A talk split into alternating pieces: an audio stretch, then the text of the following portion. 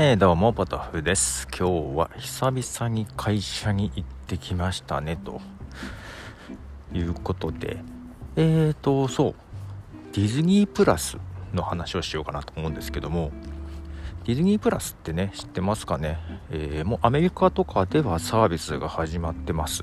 ディズニーの動画のサブスクリプションサービスですね。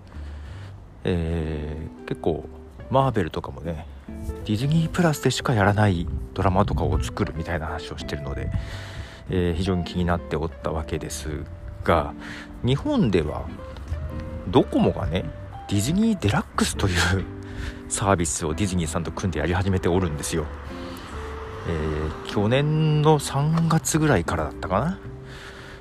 で何度か話してますがうちはですね娘の娘と私の えー、利害が一致してですねディズニーデラックスを契約してるわけですよ。まあ私はマーベル作品が見たく娘はディズニー作品が見たくな感じであとピクサーかな、えー、で、えー、正直 Hulu とかも入ってるのでなんだろうな。コンスタントにずっとね見てるわけじゃないんですよ。たまに見てみたいな感じなので好きあればやめたいなと思っていながらもう1年以上続けていると。でディズニープラスがねアメリカとかで始まって、えー、まあ言われてたのはこのディズニーデラックスなんてものが生地日本で始まってるからディズニープラスが来るのが遅くなるんじゃないかとかいろいろ言われてましたが、えー、ようやく6月11日からえー、日本でもディズニープラスが始まるそうです。もっとかかるかなと思ったので思ったより早かったなっていう感じなんですけどでじゃあディズニーデラックスがどうなるのかというと、えー、ディズニーデラックス契約してるとそのままディズニープラスにスライドするようです。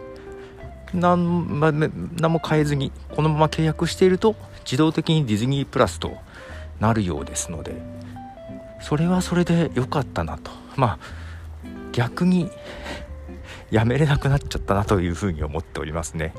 マーベル作品もねあのー、いくつかディズニープラスでしかやらないドラマがあったりするんですよ。あのー、ロキとかね。あとウィンターソルジャーと誰？ファルコンか。のやつとか確かそうだよね。なんかその辺のねああとなんだっけ。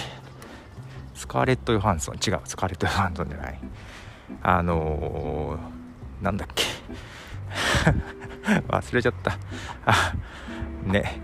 いくつかあったと思うので、えー、始まった楽しみですね。日本語のなんかユーザーインターフェースは日本語もできてるようなことはね前にちょっとリークがあったのでまあなのでこのまま普通に続けて6月11日なんでもうすぐですね。でなんかけどまあディリンデラックスとどう変わるのかなっていうのはちょっとありますけどね。はい楽しみではあります。ということで皆さんどうですかね？ディズニーデラックスとか使ってますか？うち意外と使って私はたまにねあのー、アベンジャーズのエンドゲームとかも入ってきたし、えー、見たりしてます。もう何回か見たりしてますが。はい、えー、まあ結局ねディズニーはねコンテンツがいっぱいあるんですよ。うん。いやだから強いと思うんだよねこれからねディズニーね。あのー、Google とか Amazon とかをえーあとアップルとかもか。潰すとしたらディズニーしかいないなと思ってはいます。